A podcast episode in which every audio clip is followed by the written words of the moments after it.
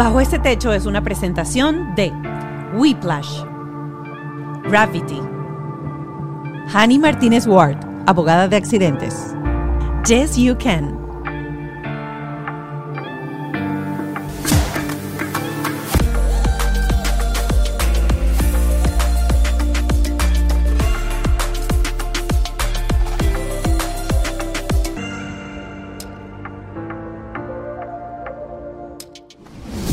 Bienvenida mi gente linda otra vez a Bajo este Techo. Hoy ha sido un, un episodio en donde todos nos hemos quedado con la boca abierta.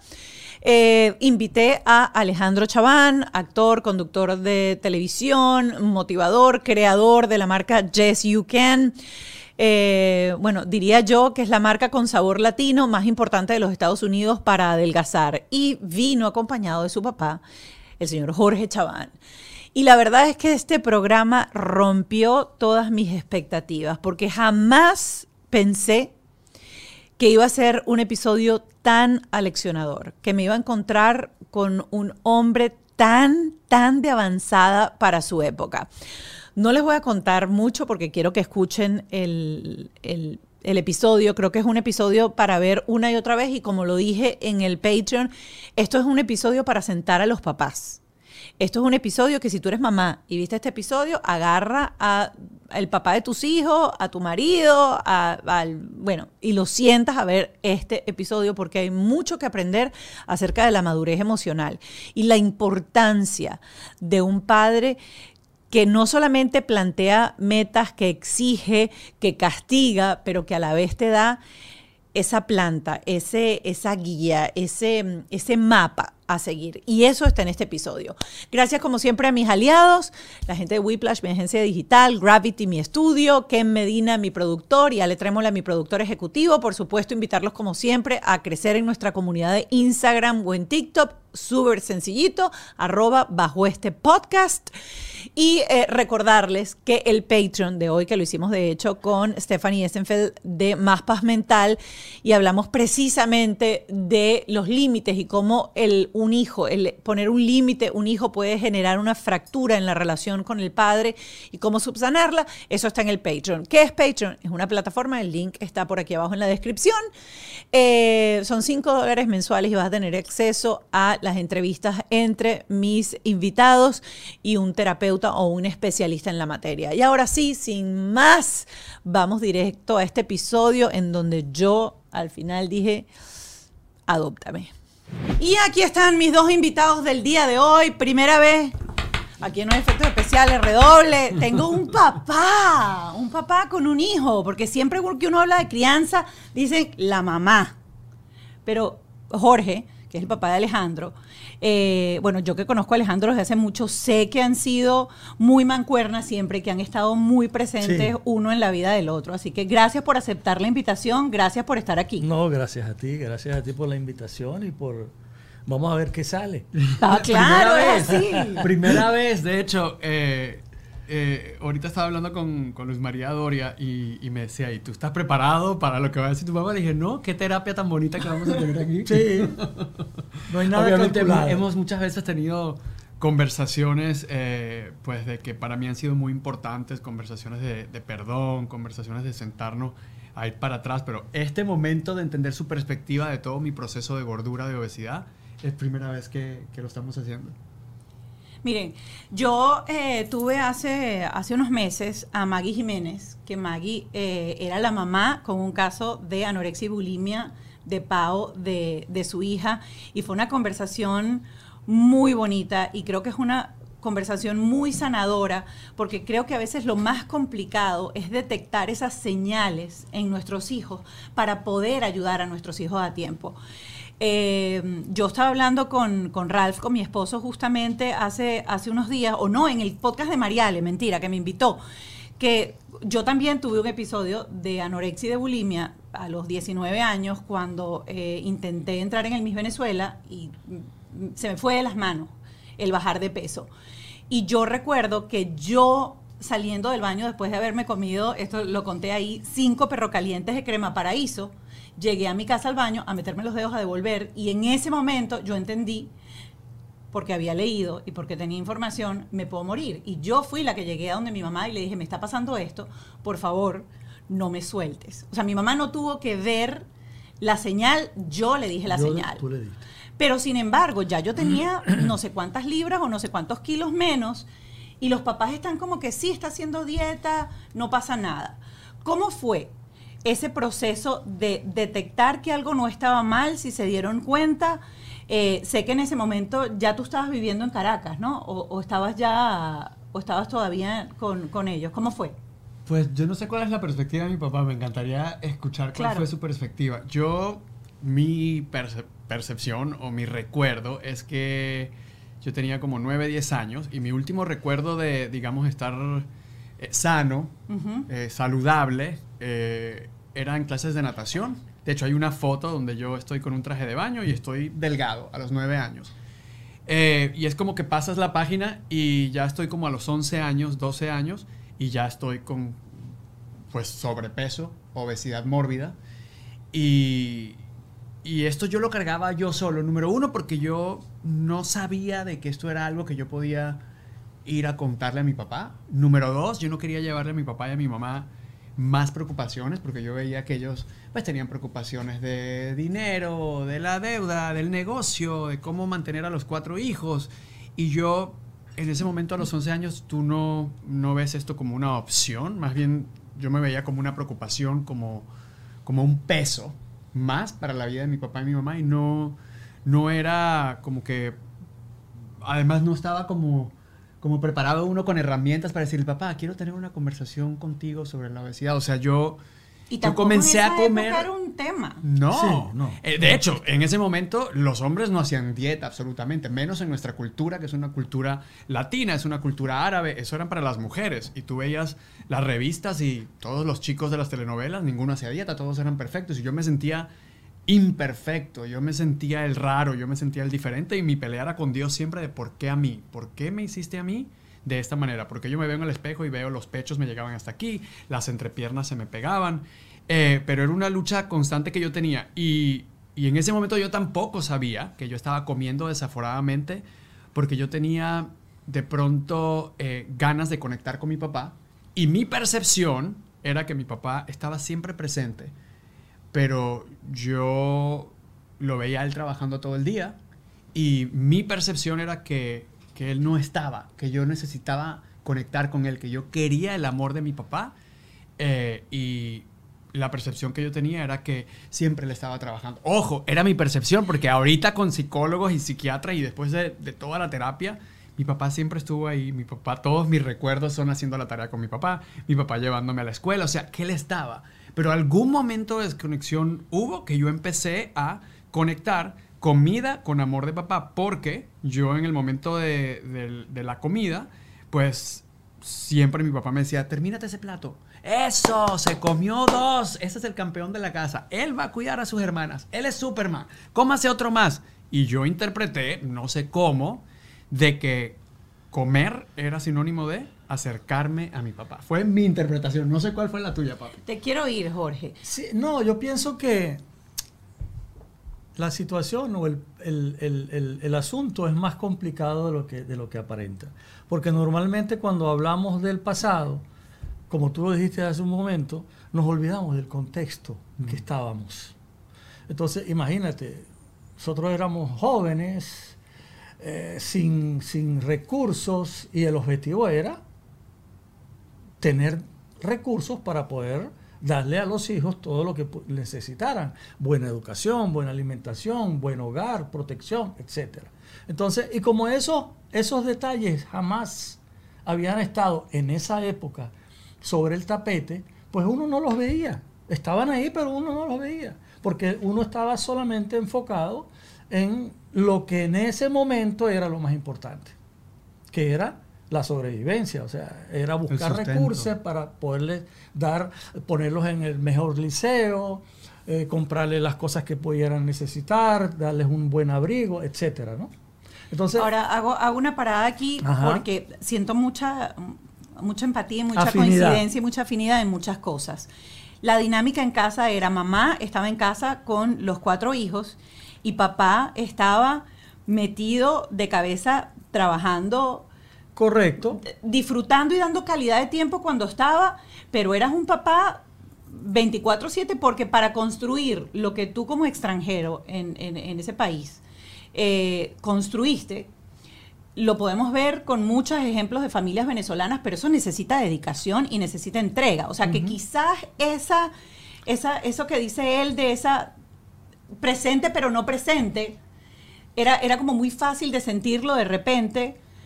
Claro, claro, en el fondo, o sea, eso que él percibe, de alguna manera, primero tiene que ver con él. Ya sabemos que las heridas que traemos tienen algo que ver con, con lo que vamos desarrollando, con, con los filtros, con lo que vemos, lo que nos va pasando. Qué bonito eso que acabas de Eso es decir. fundamental. Pero también, realmente, estábamos nosotros enfocados en otra parte. O sea, lo que él piensa que mi papá estaba, pero no estaba, es verdad. Porque en ciertos aspectos no estaba. Claro. Porque si yo estaba absorto en el trabajo, lo que había que producir, eh, no eran 24 horas que trabajábamos, eran 30. ¿Me entiendes? O sea, no había tiempo para otras, vamos a llamarlas así, superficialidades. ¿Me entiendes? Lo importante era esto. Y más en ese contexto donde el otro ya tenía, el familiar te presionaba, el otro te presionaba, este ya tenía una casa, el otro tenía esto, este viajaba para Orlando, el otro no. Sí, Había y un tú sabes que mientras escucho a mi papá, eh, digo que la gente que nos está escuchando en casa, yo creo que no, no hay manera de hacerlo perfecto. No. No, a los papás que nos están escuchando, porque si te fijas, o sea, por ejemplo, yo tengo un recuerdo de que yo eh, me encantaba declamar. Yo estaba en el festival de declamación y mi papá y mi mamá practicaban conmigo. Mi mamá me hacía el vestuario y el, el acto. Y sin embargo, de pronto, en el momento que yo estaba haciendo el acto, yo salía desesperado a ver si mi papá estaba en el público. Y mi papá estuvo en el público 99.9 veces. Yo registro ese 1% como que mi papá no estuvo ese día. Y en muchas terapias han salido, ¿verdad? Y hemos conversado y yo he pedido perdón y, y, y digo, wow, porque ahora recuerdo y digo, wow, en el Festival Guarapiche, en el Festival Canta Claro, en el Festival Conservacionista, en todos estuvo mi papá y mi mamá.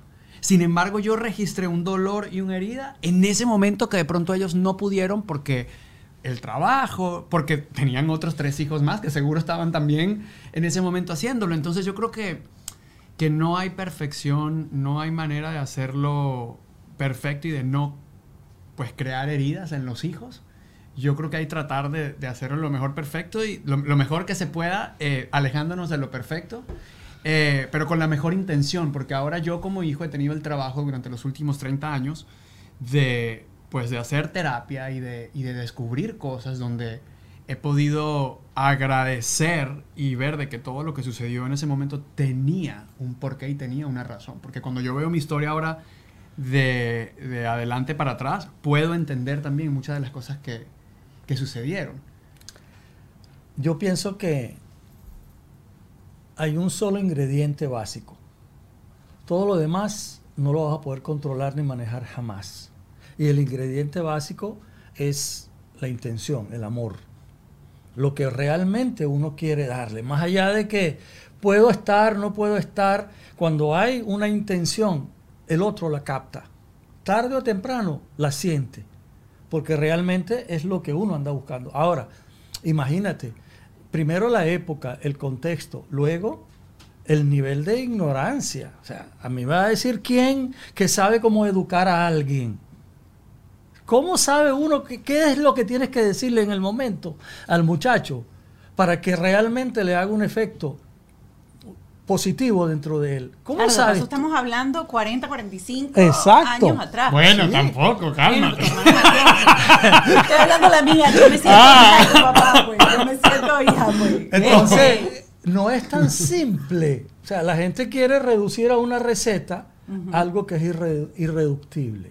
No hay manera. La única manera, yo pienso, que es el cariño que tú le manifiestes, el amor que esa persona a la larga, porque ni siquiera en el momento, y él lo acaba de expresar. Yo resentía de mi papá tal cosa y yo resiento de mi papá lo mismo. Yo jamás siento a mi papá que me dé un abrazo. Jamás. pero sí lo recordaba pararse a las 4 de la mañana hasta las 11 de la noche trabajando para que yo tratara de que no me faltara nada. Entonces, era un padre que estaba, pero estaba ausente. Para las cosas que yo, entre comillas, necesitaba, que era afecto, cariño, más allá de lo material, porque ya ahí comenzábamos a desapegarnos de lo material, porque lo material volvió a hacerse un poco más cómodo, un poco más fácil, un poco más accesible. Ya no era como la época de antes, ya no es como la época de antes que... Yo sé que a veces uno necesita un amigo con quien hablar y a veces necesitamos a alguien que nos diga si lo estamos haciendo bien o lo estamos haciendo mal en nuestra vida. Bueno, si nuestro negocio digital va por el camino correcto o si de repente tenemos que invertir más en publicidad o al contrario, más bien de repente meter ese frenito de mano, reestructurar ciertas cosas para luego, tú sabes, lanzarte de cabeza con todo. Porque es que precisamente con todos esos pequeños errores, que cometemos es donde perdemos dinero. Así que no esperes más, ingresa en whiplash.com. Si ya tienes camino recorrido o estás comenzando desde cero, no importa, ellos te van a ofrecer asesorías súper completas para emprendedores y grandes empresas que quieran marcar un antes y un después en su negocio y por supuesto en sus ingresos. Tienes que entrar en el workshop de ellos. Ellos te van a entrevistar y se van a meter, mira, hasta la médula analizando cada detalle de lo que haces para darte soluciones efectivas que normalmente tienen que ver con tecnología. Ya sabes, si te sientes estancado o quieres comenzar a toda máquina, whiplash.com en dos pasos. Agendas tu asesoría y que te lo digo yo, se van a convertir en tus mejores amigos. A mí me encanta siempre decir que Gravity es un one-stop studio. Es que suena así como cool. One-stop studio. Es un espacio donde uno no tiene que preocuparse por nada. Ya todos mis amigos están grabando aquí. Es que siempre lo recomiendo porque es que tienen todo. Tienen los backdrops, tienen la iluminación, tienen la sala de espera, la sala de maquillaje, todo lo que tú necesitas para tu sesión de fotos, de video, de podcast, creación de contenido y mucho más. Visítalo. Su página web es gravity.com o síguelos en sus redes sociales, arroba gravity, para conocer más acerca de sus servicios. Conseguir material, digo, me refiero a dinero, a cosas, era muy complicado. Y las creencias también, por ejemplo, eh, mi abuela, la mamá de mi papá, mi abuelo, para ellos un niño gordo era un niño sano. Entonces, para mi papá, un niño gordito era un niño sano. Entonces, ellos me veían a mí en sobrepeso y para ellos estaba bien con la época, con el contexto, con las creencias, con las culturas. Cuando, cuando ustedes vieron ese cambio entre los 8 o 9 años a los 11 años, en donde pasó de ser un niño con un peso, digamos, saludable, regular, a sobrepeso, nunca lo notaron, nunca, nunca les dio una alerta. ¿Les parecía que estaba bien? Honestamente no comparando Mi abuela me agarraba los cachetes y decía que otros tres. No, no, no. Sencillamente uno lo veía como una fase. Ahora te voy a pedir que te acerques un poquito. Aquí estamos, ajá, porque para no salirnos ahí del. Lo que pasa es que como los veo, no, entonces tranquilo, me volteo. Tranquilo. Entonces es una fase. Uno lo ve como una fase que es transitoria, que luego eso se va, como quien dice, estabilizando. Como, como muchas otras fases que de repente el muchacho o uno como muchacho entra y sale de ellas, entra y sale de ellas. Entonces uno lo veía como parte de un proceso. ¿Qué era para ti, por ejemplo, esa hora de la comida o qué era el alimento para ustedes como familia? Ya Alejandro habló que era como una era, era, era como el mecanismo para acercarse, el mecanismo para sentir eh, que, se sentía validado. validado, congraciado, el campeón de la casa, cómete uno más. no yo pienso que ahora lo veo desde otros ojos porque era más la satisfacción de que no te está faltando nada mm. que otra cosa. ¿Me entiendes? O sea, era porque era difícil. Era complicado llegar a tener recursos en aquella época. Entonces uno lo veía con que, conchale, ya esto es esto es bastantísimo. Hay mucha gente que la mayoría de la gente no tiene la manera de que tú... O sea, que la manera de tú decirme, papi, come más, cómete el segundo plato, era una manera de decir tú, te lo estoy dando estoy cumpliendo estoy con, cumpliendo, estoy cumpliendo con una función, con una protección. Claro, con lo que, era el plato de comida. Con, lo que a mí, mi, mi, mi rol de padre, de, en el fondo me exigía. Tal vez dentro de mis propias creencias, exigía que, porque yo lo que vi fue un padre que también lo que hacía era trabajar para proporcionarnos lo que nos hacía falta. En aquella época era comida y, abrigo, pues. Entonces para uno era bastante. Y que de repente tú dijeras, en el ambiente, ya en aquella época, te estoy hablando de 1970 y pico, 80 y pico, ya sonaba que si Orlando, que si los compañeros, algunos amigos viajaban para Orlando, se venían para acá, pues, entonces uno quería llevar a sus hijos. Claro, era la época de paso del tabarato dame claro, Exacto, vamos a llevarlos para que ellos vean esa experiencia, para comenzar a viajar y ellos vean el mundo, ¿no? Al final, no era la parte emocional la que más detenía a uno en un punto, sino era la parte material, la parte de satisfacer las necesidades básicas. ¿Me entiendes? Cuando, cuando se dan cuenta que algo se está saliendo del carril, y yo, hay, algo del libro, y que recuerdo siempre que, tú hablas de, Gordo Galán, que incluso comías este chopstick, eh, barritas de, los labios estas que vienen saborizadas. ¿Cuándo sientes tú que, que fue hoy en día viéndolo en retrospectiva, porque sé que uno en ese momento uno no lo entiende, uno no lo ve. O sea, la mente es como que estás haciendo lo que tienes que hacer, punto. Y cuando ustedes como familia, tú como papá, te diste cuenta, esto está agarrando un camino que no es, y vamos a estar claros, los desórdenes alimenticios son enfermedades complicadísimas que pueden llevar hasta la muerte y de paso, las personas que sufren desórdenes alimenticios tienen que estar muy encima el resto de su vida porque pueden caer nuevamente en ese desbalance si no llevan el acompañamiento necesario. No, no, no, hubo una, una, fecha en particular. Sí comenzamos a ver de que, bueno, él, él mismo se sentía ya incómodo, ¿no? Eh, en el mismo colegio, en el, en el, liceo sobre todo, que ya tenía una edad de, entrar al liceo. Entonces, como estaba un poco más gordito que los demás, los demás pues lo atacaban de alguna manera. ¿Por qué lo atacaban? Porque había que atacarlo en, en, algún punto, porque Alejandro era sobresaliente en las clases. Entonces, no había otro punto por donde atacarlo, sino por ahí. ¿Cuál era tu punto débil? Acá. Y como a él eso le incomodaba, entonces comenzaban a atacarlo por ahí. Ahí fue donde... Bullying. Lo que eh, llaman aquí bullying, Pero sobre todo por la gordura, porque no lo podían atacar por otra cosa. Entonces, ahí fue donde se prendieron las alarmas. Ahora, ¿de qué manera ustedes lo apoyaron? Porque vivimos en por ejemplo, nosotros crecimos en Venezuela y en Venezuela eh, esa línea del bullying y del acoso está como muy diluida entre el chalequeo, la broma, etcétera. Pero, ¿cómo fue tu posición, Jorge, como papá para apoyarlo y defenderlo? Porque yo recuerdo de esa época eh, si a ti te hacen tal cosa, usted pega. Si usted hace no sé qué, usted se defiende. O papás que decían, ah, no, mi amor, usted aprenda a defenderse usted solo porque ese es problema suyo. Hoy en día, los papás oímos una alerta de bullying y estamos y que... No, yo, yo realmente lo que hacía con él, porque yo tenía mucho contacto con él, o sea, yo lo llevaba al liceo, lo iba a buscar del liceo, o sea, yo mantenía siempre esa conexión con él y yo hablaba mucho con él. O sea, yo veía que él decía, usted tiene que defenderse. Si alguien lo molesta, tiene que defenderse. No va a esperar que yo vaya a defenderlo. Tú tienes que ver cómo resuelves el problema. ¿Me entiendes? Entonces yo le daba las herramientas para que él las aplicara. Pero lo apoyaba, le decía, no, no, no te dejes hacer esto. Usted tiene que defenderse. Y eso era lo que yo realmente hacía con él. Pues. ¿Y tu posición en ese momento? Porque siempre es una cosa lo que nos dicen y otra cosa es lo que uno asume y lo que uno logra poner en práctica. Porque no es fácil defenderse cuando uno se siente humillado, golpeado, eh, acosado.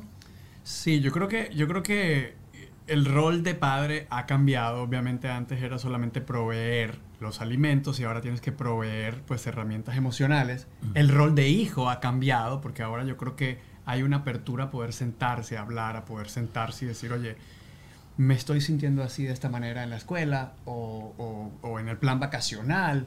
Yo creo que en aquel momento no se sabía que eso se podía hacer. Eh, yo tenía una relación maravillosa con mi papá y con mi mamá, porque la verdad, después de mucho tiempo de terapia y de tantas conversaciones, había una conversación, una conversación en la casa. Sin embargo, yo nunca fue como que, papá, hoy tengo algo que decirte, papá, me siento bulleado. La palabra bullying no, existía. Eh, y no fue hasta el momento donde mi papá se dio cuenta un día que yo no me quería bajar del, del carro, no quería bajarme al colegio y yo estaba aterrado en sobrepeso y fue donde él comenzó a indagar y comenzó a preguntarme.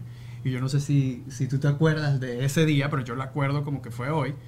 Eh, mi papá eh, pues me puso unos cassettes de Tony Robbins en el carro y empezó a dar, a dar vueltas. Ahorita eso le tiene nombre y tú puedes, estás priming a la persona y la estás empoderando.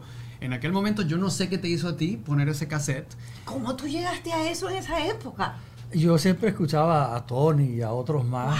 Wow. A Dyer, Juan Dyer, Louis Hay. Luisa Hay. Yo escuchaba eso en la yo mañana estaba- para ir al colegio porque mi papá es profesor de física. Ok. Pura. Entonces él, él amaba lo que es, o ama lo que es la física cuántica y el crecimiento personal desde que estábamos niños. Entonces yo no sé si los ponías para nosotros o para ti. Para nos- mí y para ustedes. Pues yo decía, bueno, algo queda. Algo se va quedando acá. Qué pues. volado para esa época. Póngale usted a los muchachos Qué audiolibros volado. y podcast en este momento. Dejen de escuchar. De verdad, mi papá no escuchaba radio ni Nada, nada. yo Mi papá era todo el día. Cassette de... Y ese día él vio que yo no me quería bajar. Yo estaba temblando eh, ese día a la- a- a- para bajarme de la escuela y él me empezó a poner este, este cassette. Y yo lo único que escuchaba era siente el miedo y hazlo de todas formas. Y mi papá me decía, siente el miedo, ¿dónde lo sientes? Yo decía, aquí en el estómago. Yo estaba temblando. ¿Y por qué? Yo porque tengo miedo de bajarme. Y mi papá, ok, vas a sentir el miedo, vas a identificarlo dónde lo tienes y tú tienes mi apoyo al 100%. Tú te vas a bajar ahí y vas a enfrentar lo que sea que sea, que yo estoy aquí detrás de ti. Yo te voy a apoyar a lo que sea, pero los miedos se agarran por el, por el, por el mango y se afrontan. No lo vas a poder domar, no lo vas a poder eliminar, no lo vas a poder desaparecer. Yo no lo puedo hacer por ti porque el miedo va a volver. Tú tienes que hacerlo. Pues después de mucho rato, yo no quería llegar tarde, por lo mismo yo tenía un sentido de responsabilidad muy grande, que todavía soy muy intenso con lo de los horarios.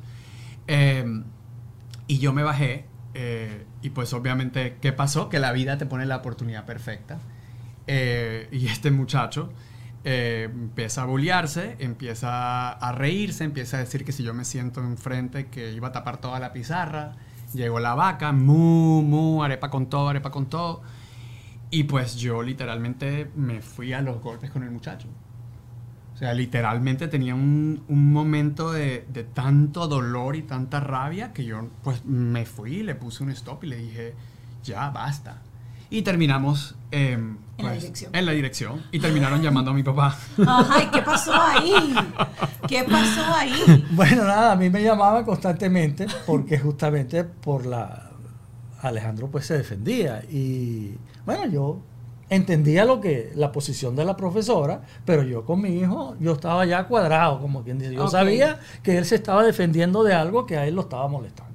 Entonces yo a él no lo no lo recriminaba por eso, no lo reprochaba por eso, sino que al contrario, yo necesitaba que él desarrollara esa habilidad de no hacerle daño a nadie, pero por lo menos de defenderse, de poner las pautas.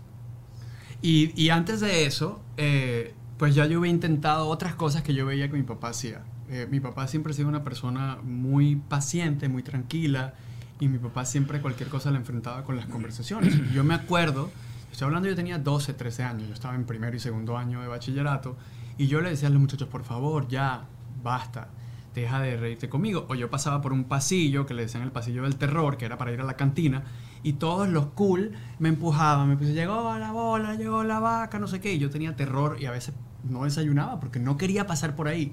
No solamente por los golpes, que obviamente sí, pero era la vergüenza de después ver al resto del liceo riéndose y burlándose.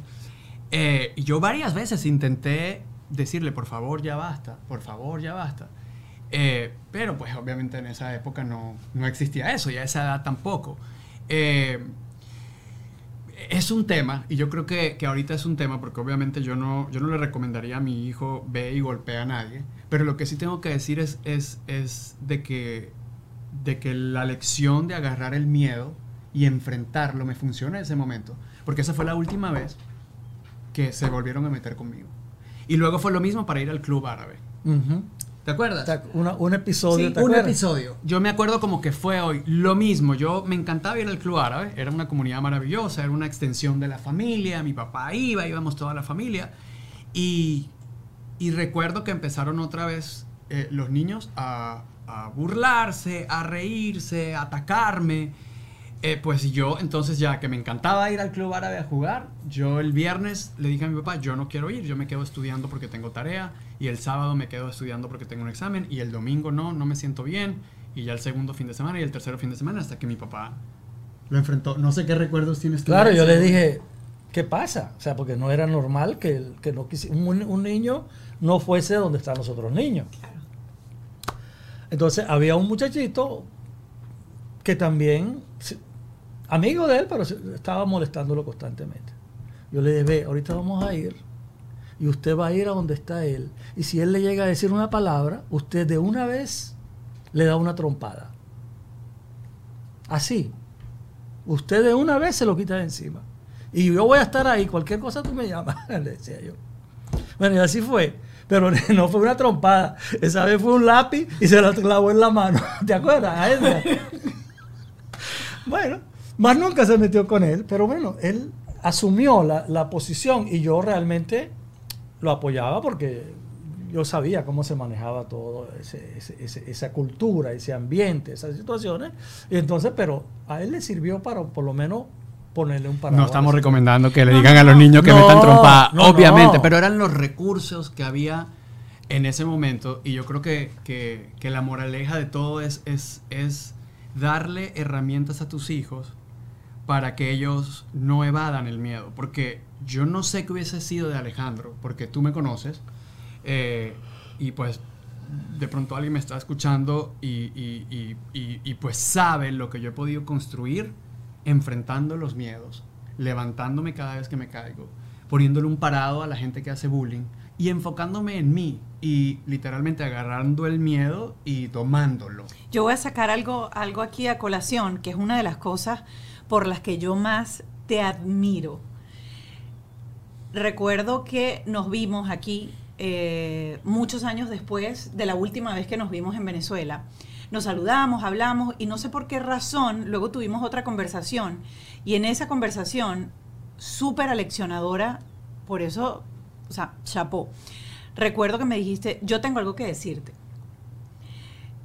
cuando tú hacías el programa con Andreina Álvarez, ustedes hicieron un comentario al aire.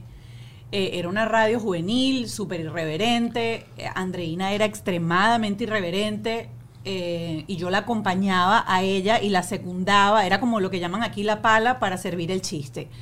Y me dijiste que esos comentarios que ese día en ese programa se hicieron te hirieron muchísimo. Y que yo no sabía la repercusión que eso tenía. Tú no sabes lo que yo agradezco, y te lo dije después, y hablé, tú no sabes lo que yo te agradezco, que tú hayas tomado una pausa y hayas puesto un límite y me hayas hablado y me hayas llamado botón por algo que había pasado hace años. No iba a cambiar en absoluto porque no podía rectificar en lo más mínimo. Pero yo siento que eso que hiciste, lo hiciste porque te quedó la semilla de tu papá de afrontar el miedo y de, imagínate tú, o sea, yo soy una persona mayor que tú, con más carrera en aquel momento, y que hayas tenido la valentía de llamarme y decirme, tú te equivocaste. Y lo que tú hiciste en ese momento me causó un dolor profundo. Y yo recuerdo eso y no se me va a olvidar más nunca porque es una de las lecciones más grandes que a mí me han dado en mi vida y te pedí perdón y te pedí disculpa por inmadura, por inconsciente, porque tienes toda la razón. Pero creo que si en la vida nosotros fuésemos mucho más claros y de manera respetuosa como tú lo hiciste en ese momento, le dijéramos a la gente, te equivocaste, tendríamos una sociedad mucho más bonita. Yo te agradezco enormemente ese día, esa llamada. Yo recuerdo con el alemán yo lloré, yo dije, wow, qué lección. Porque uno a veces cuando es joven, uno no entiende. Y cuando uno tiene el poder de un, de un medio de comunicación, y hoy en día cualquier niño tiene el poder de comunicación a través de un más media, porque cada teléfono es un más media, que tú sientas, porque nosotros no lo hicimos por bullear, nosotros no lo hicimos por, por acosarte. Sin embargo, el resultado fue exactamente el mismo. Y creo que es importante esa lección de enfrentar cuando eres la persona víctima de cualquier tipo de acoso. Y creo que nunca hubieses llegado a ser tan asertivo y a ser tan tan perfecto en la manera de comunicar si no hubieses tenido las lecciones de tu padre durante años para enfrentar el, el acoso y enfrentar el bullying. Gracias por tus palabras. No, no, no, es Eh, que para, para mí fue muy aleccionador, fue muy aleccionador. Sí, fue un momento importante porque además yo creo que Hoy tengo edición especial de Yes You Can. Me voy a sentar, chicos, échale, echa para adelante. ¿Qué es lo que tenemos acá? Bueno, aquí tenemos, este es el kit para bajar de peso, el kit de transformación de Yes You Can. Y como lo estábamos viendo hace rato en el episodio, está la bandita en forma de corazón, que es para recordarnos todos que pues somos prioridad, amarnos y querernos principalmente. Y te incluye todas las herramientas de nutrición, salud emocional, movimiento y obviamente los suplementos eh, de calidad. Yes You Can es un sistema completo que te ayuda a que tengas las herramientas para que bajes de peso. Tiene la guía de nutrición del semáforo, todo lo que está en verde lo puedes comer, amarillo más o menos, rojo, aléjate de eso porque tiene muchas calorías, tiene mucho azúcar. Eh, tiene los diferentes suplementos nutricionales, todos hechos en Estados Unidos, todos son hechos a base de ingredientes naturales. Tienes el supresor de apetito para bajar la ansiedad, tienes 5-HTP, que es una, una hormona maravillosa que te regula el cortisol en el cuerpo y te baja los niveles de ansiedad, te baja el apetito. También tiene el acelerador de metabolismo, que es el Slim Down. Todos hechos son con ingredientes naturales que te va a ayudar a que tu metabolismo empiece a acelerarse, porque cuando estamos comiendo mucha grasa y azúcar, obviamente el metabolismo se pone muy lento. Limpiador de colon con probiótico para que puedas ir al baño regularmente y el colágeno, que la cápsula es 100% contenido colágeno eh, para que puedas pegar el cuerpo al músculo mientras eh, vas bajando de peso. Por eso muchas historias de Yes You Can, mucha gente que baja de peso, la gente dice, pero ¿dónde escondió todo el pellejo? Porque es un proceso que se va haciendo con la nutrición adecuada y además el suplemento indicado. Y además, en este país que vivimos a las carreras, muchas veces uno se, se salta las comidas. Con Yes vas a continuar haciendo cinco comidas diarias, dos de las cuales puedes reemplazar por este sustituto de comida que tiene 20 gramos de proteína, no tiene azúcar añadida y está clínicamente comprobado para bajar de peso. Y además, en tus snacks y meriendas, las favoritas, nuestras barras de proteína, que tienen 15 gramos eh, de proteína, no tienen gluten y te ayudan para un snack de la media mañana, media tarde, a que puedas continuar cada 2-3 horas comiendo algo saludable. Tienes además el detox de 7 días que haces y luego continúas esto cada 30 días para que bajes de peso y logres esa meta que tanto quieres. Así que ya lo sabes, si quieres probar este sistema y empezar a bajar de peso, lo único que tienes que ir es a la descripción y ahí vas a encontrar el link www.yesyoucan.com para que digas Yes, you can. Que al 100% yo, yo esa lección que me dio mi papá en ese momento la llevo todo el tiempo. Y la vida, obviamente los años, eh, la he mejorado, la he pulido, obviamente eh, mucho tiempo. eh, yo tenía problemas con las personas porque yo a todo el mundo le echaba un parado. No, no, no, no, conmigo no. Y obviamente llevaba al extremo, ¿no? Sí. Y me llevó muchas veces a romper relaciones, me llevó muchas veces a arruinar negocios, a arruinar oportunidades, porque estaba allí, porque yo siempre estaba predispuesto a que este me va a joder otra vez y no te voy a dejar que me jodas, ¿no? Porque era como, me habían dado tan duro, era la piñata por tanto tiempo, que tomé esta lección y la, la llevé al extremo. Y fíjate que, que esa lección funciona, porque sí funciona. Eh, pero te deja secuelas, te deja dolor en el corazón, te deja soledad, porque no puedes andar por la vida con una ametralladora. Sin embargo, a raíz de los años lo he, lo he aprendido a, a balancear y ahora sí, marco mis límites, digo lo que siento, sin, sin hacerle daño a nadie. Pero es como Desde comunicas, es como Por eso. comunicas, porque yo me doy cuenta que a veces alguien te atropella y, y- y uno lo habla con un amigo y, y la otra persona no se atreve a decirle, espérate, tú me atropellaste aquí. Y cuando eso pasa, la otra persona de repente ni siquiera te se dio cuenta que te atropelló. Entonces Sí. no, puedes, no puedes hacer un proceso de corrección Sí. de dinámicas si uno no habla. Y a veces la gente prefiere, ¿sabes qué? Alejandro, Mónica me hizo eso, yo no le voy a hablar más nunca. Y Me día alejo. me hubieses visto, me saludas, Montecristo, distancia y categoría, y más nunca me ves. Sí. Y no hubiese habido este proceso de sanación y de Sí. perdón de, de relación en donde yo te dije, verdad, me equivoqué, discúlpame, y hoy en día tenemos una relación súper distinta. Entonces sí creo que a veces hace falta el cómo es muy importante, Ujú. pero sí hace falta decir, oye, esto que tú hiciste, yo lo sentí como un atropello. De repente no fue, pero Sí. yo lo sentí, yo me sentí así.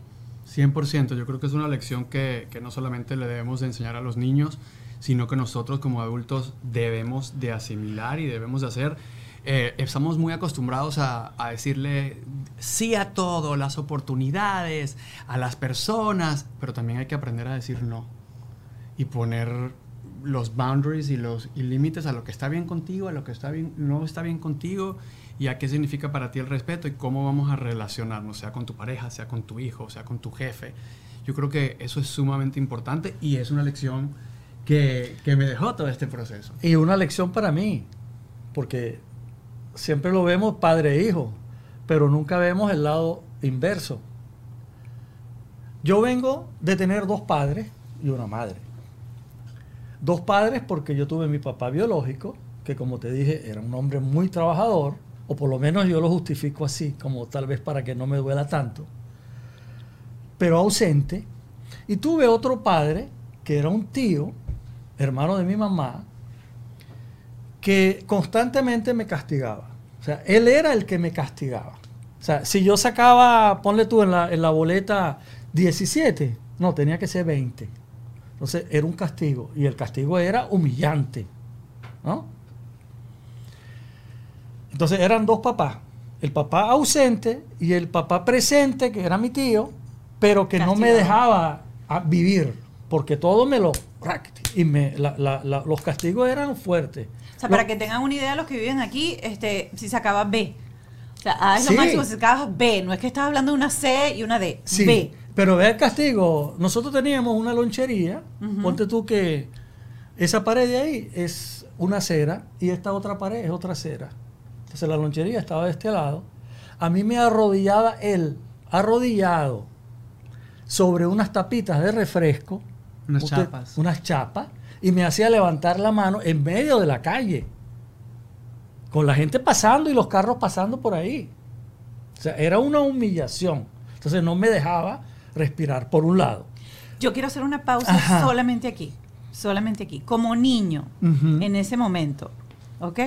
Y esto lo digo porque puede haber disciplina sin castigo de esa manera. ¿Tú amabas y querías a ese tío? No. no, no, para nada. Le tenías un resentimiento horrible en ese Sí, entonces. porque eran, yo no digo que no me castigara, porque yo no era ninguna papaya, pero de ahí es como que yo te pusiera ahí y te metrallara, o sea, al final no, no- hay castigos que no, no tienen sentido. Pero bueno, eso era él, como decías tú, él viene de la, de la guerra, viene con, con una mentalidad diferente, etc. Y por otro lado, mi mamá era una mujer súper miedosa. Entonces, por un lado, él, si yo actuaba, me castigaba, y por otro lado, ella no me dejaba actuar porque me decía, cuidado, y esto, el miedo, la culpa, el miedo, la vergüenza, ¿no? Entonces, yo, yo me crié entre esos dos detalles. A mis hijos, sobre todo a Alejandro y a María Alejandra, Ajá. Los dos menores. a los dos más, los, los dos más pequeños, yo les, les metí valentía. ¿Cómo mucha rompiste ese valentía. ciclo? ¿Cómo Sí, rompiste ese mucha ciclo? valentía. Los hacía que si la mamá se metía con ellos, decía, déjalos tranquilos. Que si van a romper tal cosa, que lo rompan. O sea, yo lo dejaba que actuaran, que a lo mejor era otro extremo, pero, pero yo estaba cubriendo, era mi necesidad. ¿Me entiendes? O sea, estaba compensando lo que yo no tuve para que ellos no volvieran a pasar por el mismo miedo. Entonces, yo siempre le digo a Alejandro, yo me siento muy orgulloso de ti, pero a lo mejor él piensa o pensaba que es porque por los logros que él ha tenido en los negocios. Y no, yo me siento muy orgulloso de él porque él ha sabido hacer eso que tú hablabas hace un rato, ser asertivo y decirle no a la gente que no le gusta y decirle a mí me gusta esto y no me gusta aquello, cosa que yo no podía hacer. Qué bonito. Ay, no, Jorge, yo te quiero dar un abracito. Porque lo que has compartido hoy ha sido muy bonito.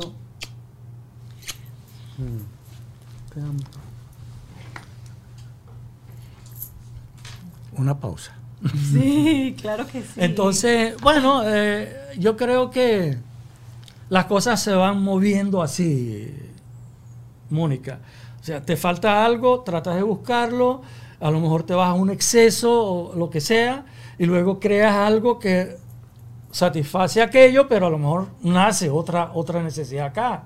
A lo mejor él tenía otra necesidad. Entonces, todo esto es una dinámica, un juego de, de, de, de, compenso, quito, pongo, quito, pongo. No va a haber jamás una receta que te diga, mira, a los hijos hay que criarlos de esta manera para que, o sea, tú vas a mezclar la papaya con la piña y te va a dar esto. Eso es mentira. Entonces, uno lo que tiene que estar, tú dijiste hace un rato la palabra, alerta, presente para ir viendo las diferentes cosas que el muchacho o la, o, la, muchacha va necesitando y uno irle agregando esos ingredientes que pueda necesitar. Pero hay que estar es presente y presente significa que no puedo trabajar demasiado porque si trabajo demasiado se me va mi atención hacia allá y me olvido de atender acá. Ni puedo atender mucho acá porque si no descuido aquello. Entonces es un balance, es un equilibrio constante que uno tiene que buscar. Ahora que estabas diciendo que tú te volviste como más permisivo y si la mamá decía algo, tú dale, échale pichón. ¿Recuerdas algo que sí le hayas dicho, no a Alejandro, de repente a cualquiera otra, porque lo digo yo? De esas sí que tú dices, esto porque lo digo sí, yo. Sí, bastantes veces. ¿Cuál? ¿Cuál de todas? ¿Hay alguna sí que recuerdas? No, así? no, pero en general yo o sea, yo tampoco era muy... No muy, había mucha negociación. Muy papaya, no, porque ah, o sea, okay. yo cedía hasta cierto punto, pero ah. cuando ya yo colmaba le decía, esto es así. Y ya está. Ya. No hay para dónde coger. Y, lo, y los. Ajá. Yo diría que también. No solamente me mostraba los valores de la disciplina, de la persistencia, de, de, del enfoque, sino que, que pues me creaba el hábito para eso. O sea, en mi casa había que hacer las cosas a cierta hora. Usted no veía televisión, no se veía novelas. Eh, de tal hora y tal hora no se veía televisión. Las tareas se hacen en tal momento y, y me motivaba muchísimo. Eh, pero también me ponía límites con respecto o a las tablas de multiplicar, las tablas de dividir. Eh, ¿Quién y, diseñaba esa estructura? ¿La diseñaban los dos juntos o era papá el que decía no, y mamá yo, ejecutaba? yo por mi, por mi experiencia. Porque era maestro. Claro. Yo me gustaba, pues. Y el, el, el, los, los, el primer cassette que él escuchó todavía está vigente, se llama Poder sin Límite, wow. de Tony Robbins. ¿Te acuerdas? Claro. Entonces yo vivía en eso y yo trataba de que ellos eh, se salpicaran. O sea, cuando, eh, porque me, me, gusta hablar de eso porque pues muchas veces eh, las personas ven el éxito, ven un triunfo, ven una persistencia y no saben los 30 años de trabajo que han habido. Eh. Yo tenía 10, 11, 12 años y como niño quería jugar, quería eh, salir, no quería hacer las tareas, a pesar que me encantaba estudiar y me encantaban los libros. Y en mi casa habían límites y en mi casa había un plan a seguir y en mi casa había una una expectativa. Era A o A+. O sea, ¿Y había castigo? Y había castigo. ¿Qué castigo ponían? Pero no era castigo No de... Nintendo, okay. no distracciones, no vas al club este fin de semana, no hay dinero para estar comprando helados cada cinco minutos. Eh, y, y, usted se va a meter en el cuarto y usted va a volver a hacer.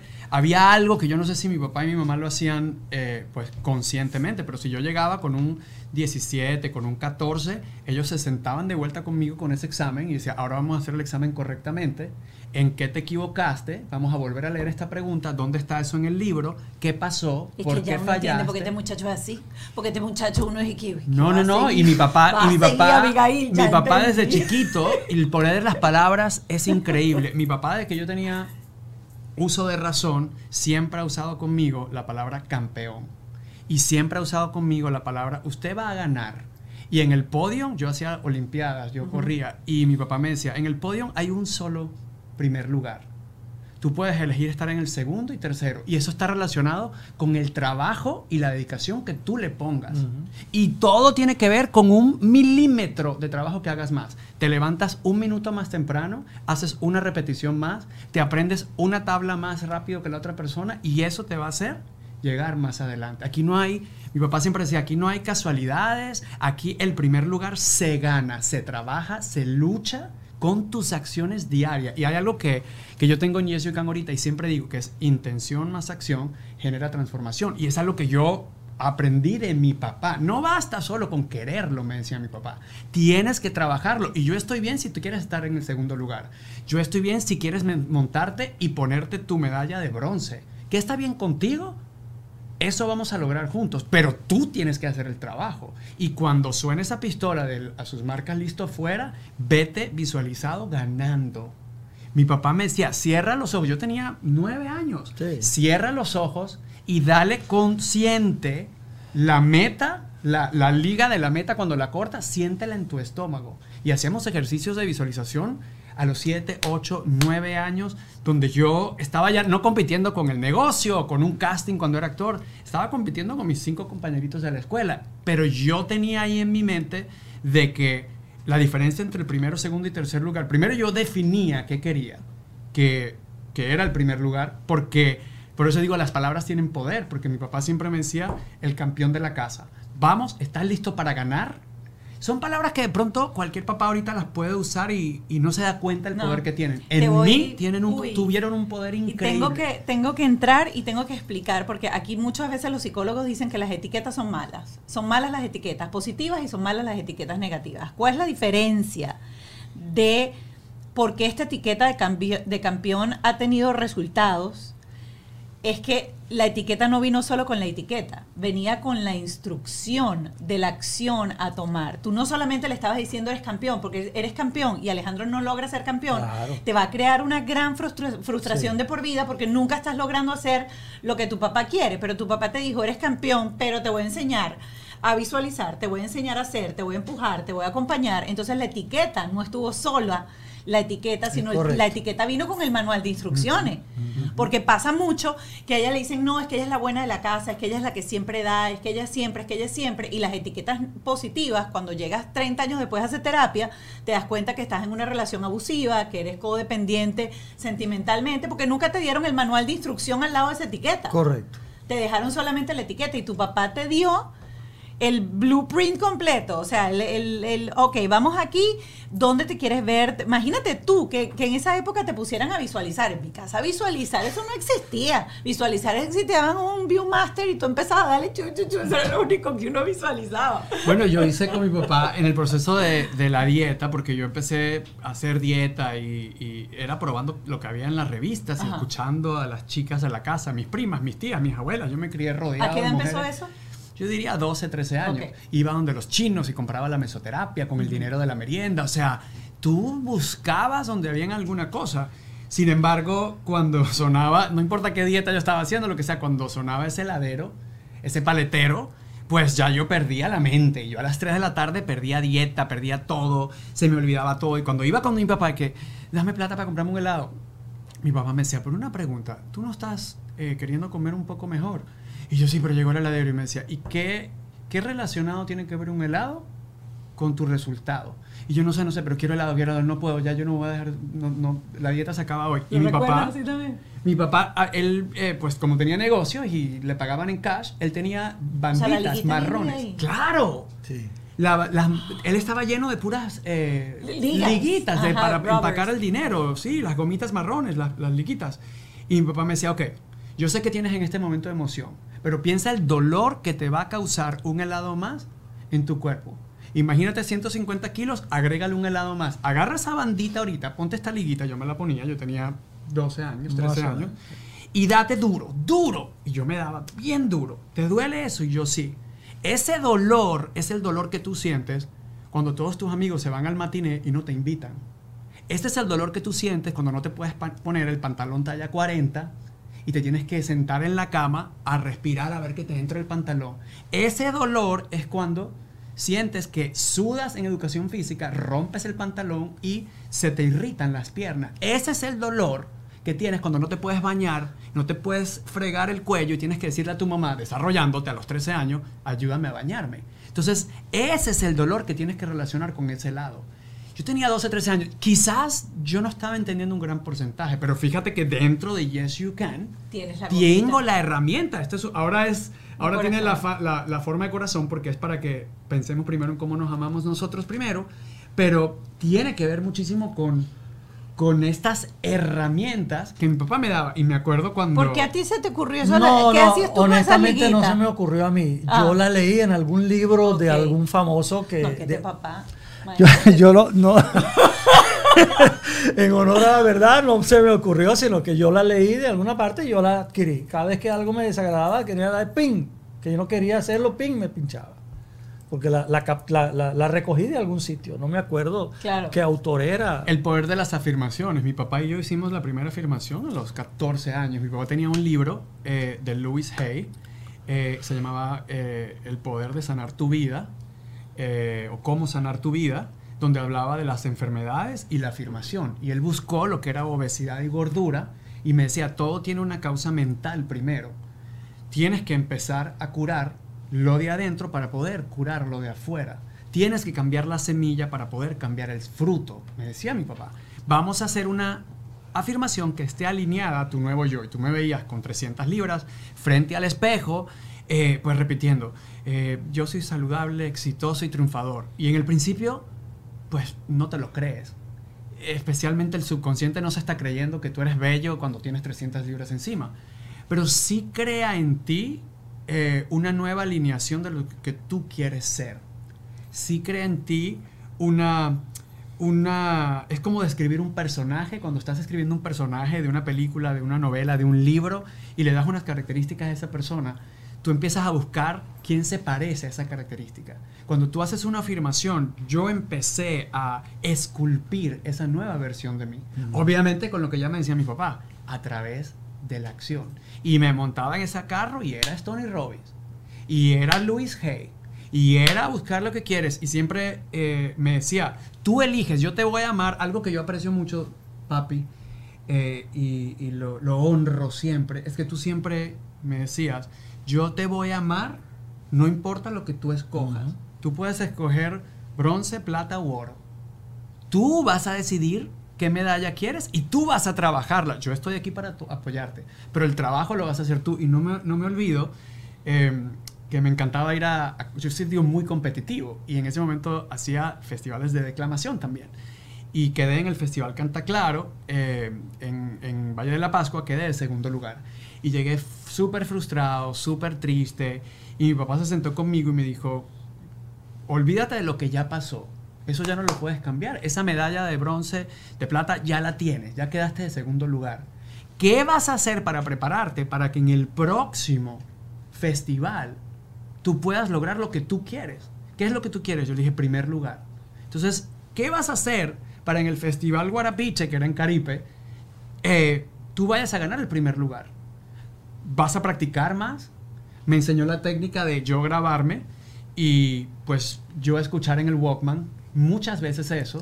Empezamos a tomar clases con la maestra extracurriculares para yo poder usar mi cuerpo, eh, poder usar las clases de actuación para combinar la declamación. O sea, le agregué herramientas. ¿Y qué pasó después de un año? Porque la gente solamente ve, ay, llegó... de- Después de un año de prepararme y de agregarle extra trabajo y extra esfuerzo, gané primer lugar en el Festival Guarapiche y después en el Festival Conservacionista. Y ya había, ya yo había de alguna forma em, obtenido mi fórmula del éxito.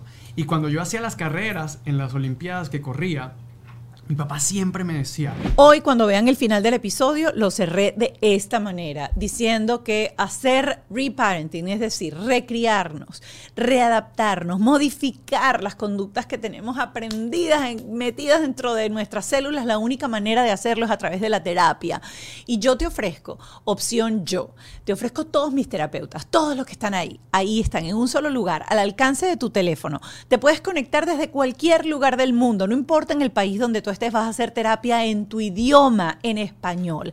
Así que si tú quieres cambiar tu destino, si tú quieres cambiar tu futuro, si tú sientes que todo está gris a tu alrededor, quiero decirte que tú tienes la llave.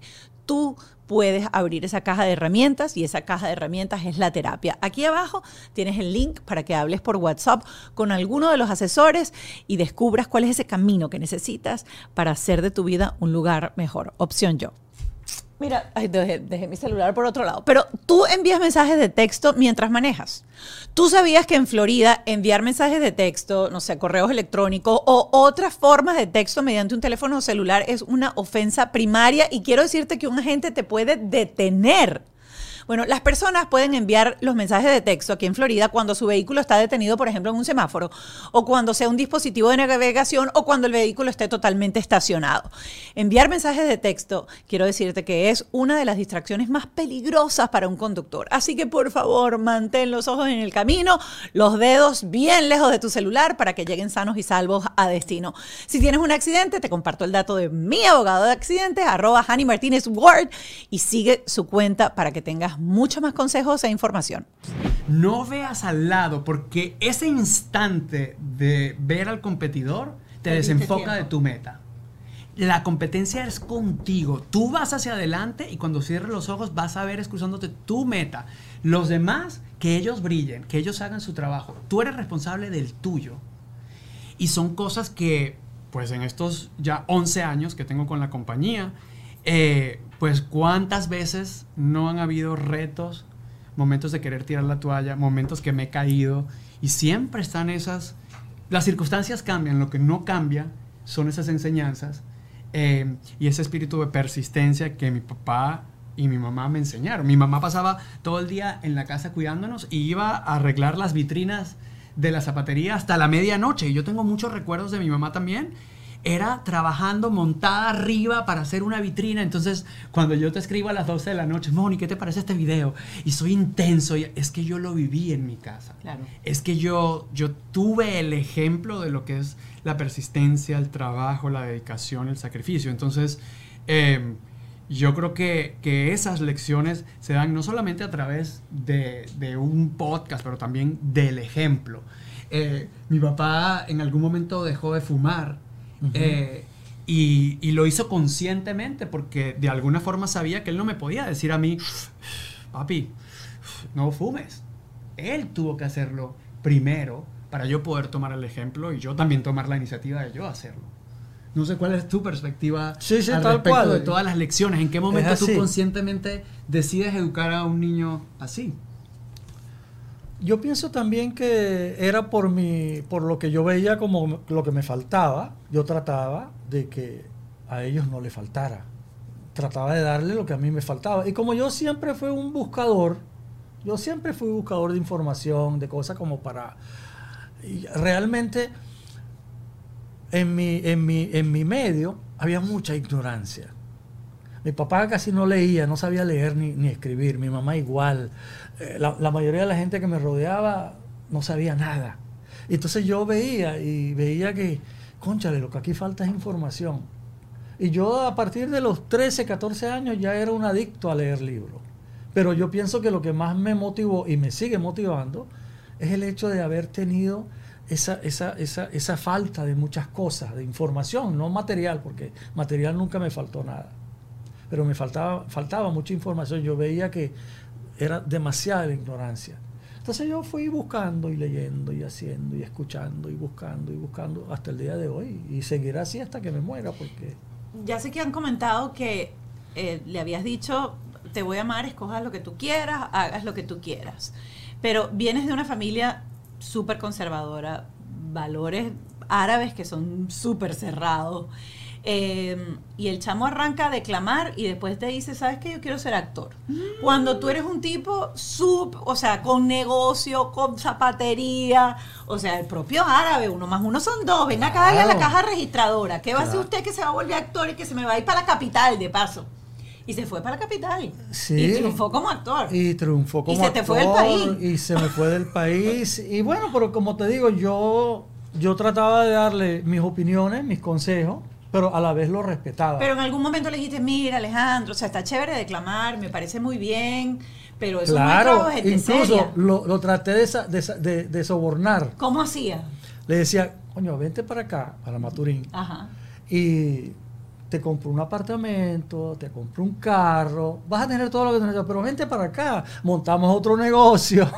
Y él me decía, no, yo no quiero nada. Tú vas a ser el dueño de todo, tú eres el heredero de todos los negocios, pero vente. Oh, Digo, no, que yo, quiero no tocar esa llaga porque ustedes la han sanado de una manera muy buena y yo conozco a alguien muy cercano, este, el hijo de la vecina, que tiene ese caso y han sido años y años de terapia porque lo que ha habido es realmente una negación y terminaron los dos en una, en una competencia y existía. O sea, hasta hace poco volvía otra vez y ponía, y era como el dinero sobre la mesa, te vienes porque te vienes, porque te tienes que venir. Y no había al final ese entendimiento de, este no es mi, o sea, yo no puedo proyectar mi camino en mi hijo. Mi hijo tiene su propio camino. Eso yo siempre lo tuve claro, Mónica. O sea, al final yo le trataba de dar mi opinión y lo que yo quería, lo que a mí me parecía, pero a la vez lo respetaba. O sea, si no te gusta, yo me acuerdo, Alejandro estaba estudiando en, en- en Caracas la, la carrera de Derecho, iba ya finalizando la carrera y como a las 2 de la mañana una vez me llama. En el décimo semestre Ajá. de Derecho, señoras y Estaba señores. terminando la carrera y me llama llorando. Papá, a mí esto no me gusta, no yo estoy estudiando por complacerlo. Le dije, no, a mí no me complazcas. Agarra eso- nosotros tenemos un apartamento en el noveno piso. Agarra esos libros y échalos por la ventana. Y chao, no vayas más. ¿No? Pero yo siempre lo apoyaba. Yo trataba de darle mi opinión como, como es normal. Yo te, te- lo, que, lo único que te puedo dar es lo que yo pienso y lo que yo opino. Pero, Pero, él también creó su propio monstruo, ¿verdad? Porque cuando él me había dado las alas para volar y de pronto cuando él me decía las cosas, yo le decía, yo te amo mucho, porque así fue. Claro, Hubo un día que mi papá se claro. enojó muchísimo. Me dijo, te vas para el carajo si tú sigues queriendo llevarme la contraria y queriendo eso. Le dije, bueno, me voy para el carajo. Yo no, yo no quiero credit cards, yo no quiero apartamento, yo no quiero carro. O sea, qué maravilloso eso, pero yo elijo mi camino. Tú me regalaste una voz y yo voy a ejecutarla. Tú me diste unas alas y yo voy a volar a mi manera. Uy, yo voy a parar esto aquí, yo voy a parar esto aquí, porque nosotros tenemos el Patreon y en el Patreon vamos a estar con Stephanie Essenfeld, ella es psicóloga, tiene una página que se llama arroba más paz mental y yo quiero entrar a fondo justamente en ese momento de conflicto, en cómo lo resolvieron ustedes, cómo resolvió ese hombre después de haber creado ese monstruo que ya no podía detenerlo y que botó todo por ese noveno piso para... Sí, no. Aceptación. Al final tienes que fluir. Y terapia. Porque obviamente a, pes- a Claro. partir de allí mi papá pues continuó haciendo seminarios de Insight, Insight 1, Insight 2, Ujú, Insight 3. ujú. me, men- me metió a mí a hacer Insight de niño, Insight 1, Yo Insight me acuerdo 2, de esos Insight seminarios 3. que los hice. Eh, y, y, pues herramientas. Se fue a Perú a hacer el Pozo de Rosa con Manuel Barroso. eh, y, y- y continuó ese proceso de el crecimiento. eh, porque yo, yo no negociaba con, pues nuevamente, con lo que a mí me hacía sentir bien. Yo había tomado todas las herramientas de él, pero yo quería, pues, yo creo que yo necesitaba validación a ese gordito.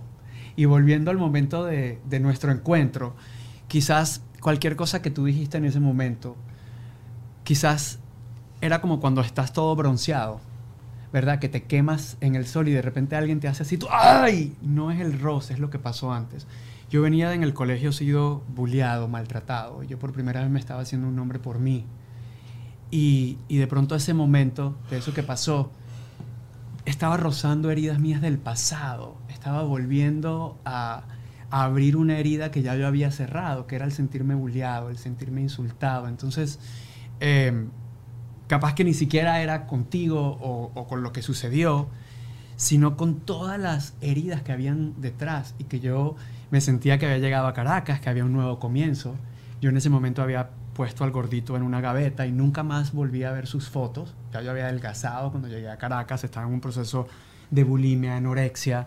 eh, y adelgacé por, por, por, de alguna manera, de manera agresiva, o sea, dejando de comer y inyectándome mesoterapia y vomitando, o sea, y escondido de mis padres, obviamente. Entonces yo estaba como, como renaciendo en una nueva identidad. Aquí, aquí soy Alejandro Chaván, el actor, el que ha luchado para lograr estar aquí, el que a pesar de no tener todas las... em, pues las comodidades que se me estaban planteando en ese momento, elegí un camino de pronto más retador, pero me lo estaba haciendo yo. Entonces yo estaba buscando en ese momento también, pienso yo, eh, el reconocimiento, el aplauso. Cuando yo Sí. soy actor, yo voy a, a Caracas con la idea de que quería ser abogado. Eh, mi mamá le encantaba la carrera de derecho y siempre decía, tú eres un abogado sin título. Yo dije, nada, yo me voy a estudiar derecho, que esa es la, la carrera pues que yo voy a sacar. Y en el camino, pues reconecté nuevamente con mi pasión y del arte y dije, aquí es, ahí era donde yo sentía, donde yo me fluía. Y también siento que yo necesitaba esa aprobación de afuera. Yo necesitaba, ese gordito necesitaba ese, ese aplauso y ese reconocimiento a él, ¿no? Eh, pero creo que, creo que también hubo, o sea, no fue tan bonito como una conversación y nos sentamos. Hubo un momento, claro, hubo mucho, hubo Yo me fui un tiempo a vivir con Marcos. Pero al final uno, pues, terminas tú con sensatez fluyendo. Y bueno, si esto es lo que quieres, vamos a, vamos a ser felices, pues, porque como dice, vamos a seguir fluyendo porque no puedes estar resistiendo y entiendes que todo lo que resistes persiste. Entonces, bueno, vamos a darle paso a esto y que sea lo que tenga que ser. Tiene mucho que conversar ahora. Yo eh, les quiero agradecer enormemente la conversación tan sincera y tan honesta que han tenido hoy aquí. Siempre explico que la mejor manera de ser padres es haciendo reparenting, es decir, recriándonos otra vez. Y creo que mm. Jorge, el papá de Alejandro hoy, explicó perfectamente que eso fue lo que él hizo para cerrar con ciclos de su manera de crianza o como lo criaron a él para modificar en cierta forma eh, de la mejor manera que tenía y criar eh, a Alejandro y a sus otros tres hermanos. Yo les quiero dar, pero las gracias enormes por, por lo que han compartido hoy. Eh, creo que pocas veces he tenido un papá tan presente, un papá tan preparado y un papá tan en sintonía con qué es darle herramientas a los hijos en este programa y creo que todo el equipo de producción debe haberse quedado hoy con la boca abierta porque ninguno de los papás millennial ni generación Z que han pasado por aquí tienen la cantidad de terapia y de información que nos has brindado hoy. Y hay, hay algo que quiero agregar para terminar, de que esto es una dinámica, nunca se termina. Tú tienes también que ir cambiando. O sea, tú tienes también que ir incorporando cosas que no tenías, porque el mundo de hoy no es el mismo de hace 10 años atrás. Entonces, sí, yo me acuerdo para, para, yo tenía un hermano que murió, que él tenía todos los recursos del mundo.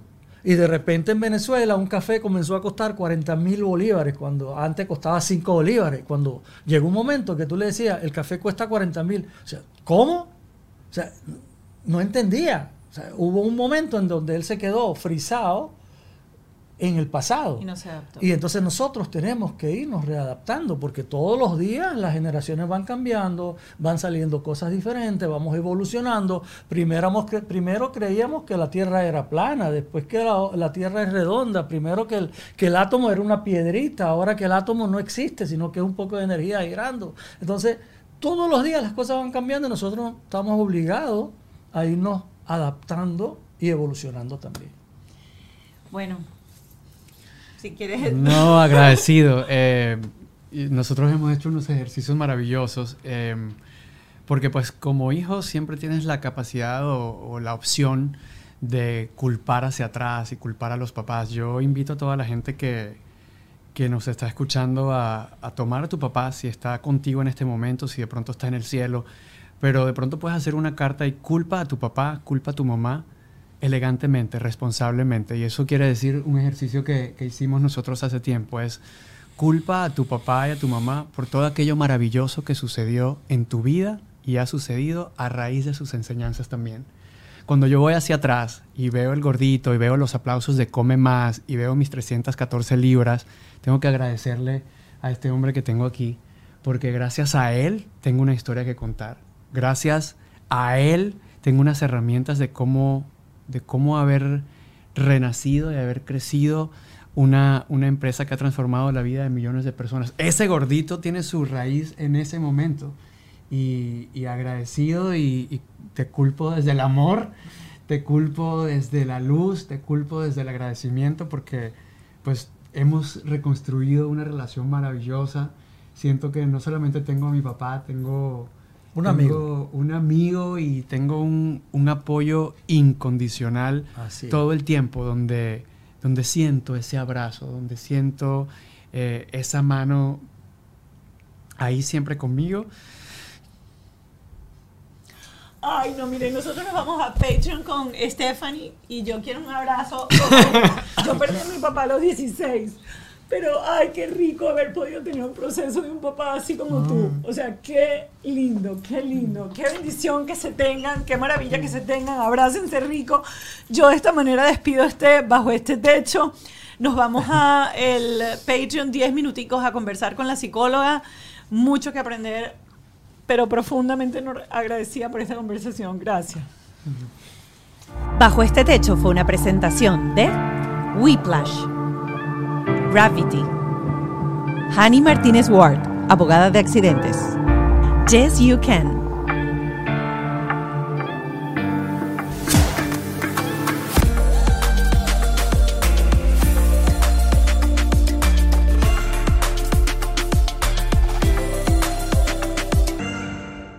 ¿Estás listo para convertir tus mejores ideas en un negocio en línea exitoso? Te presentamos Shopify. Tal vez no lo sabías, pero nuestro podcast More Than Mamis es un negocio y lo empezamos por supuesto para desahogarnos y hablar sobre la maternidad, no para convertirnos en expertas de ventas y del e-commerce. Así que sí, necesitábamos ayuda para vender nuestro merch y poner en marcha nuestra tienda. ¿Y cómo suena con Shopify?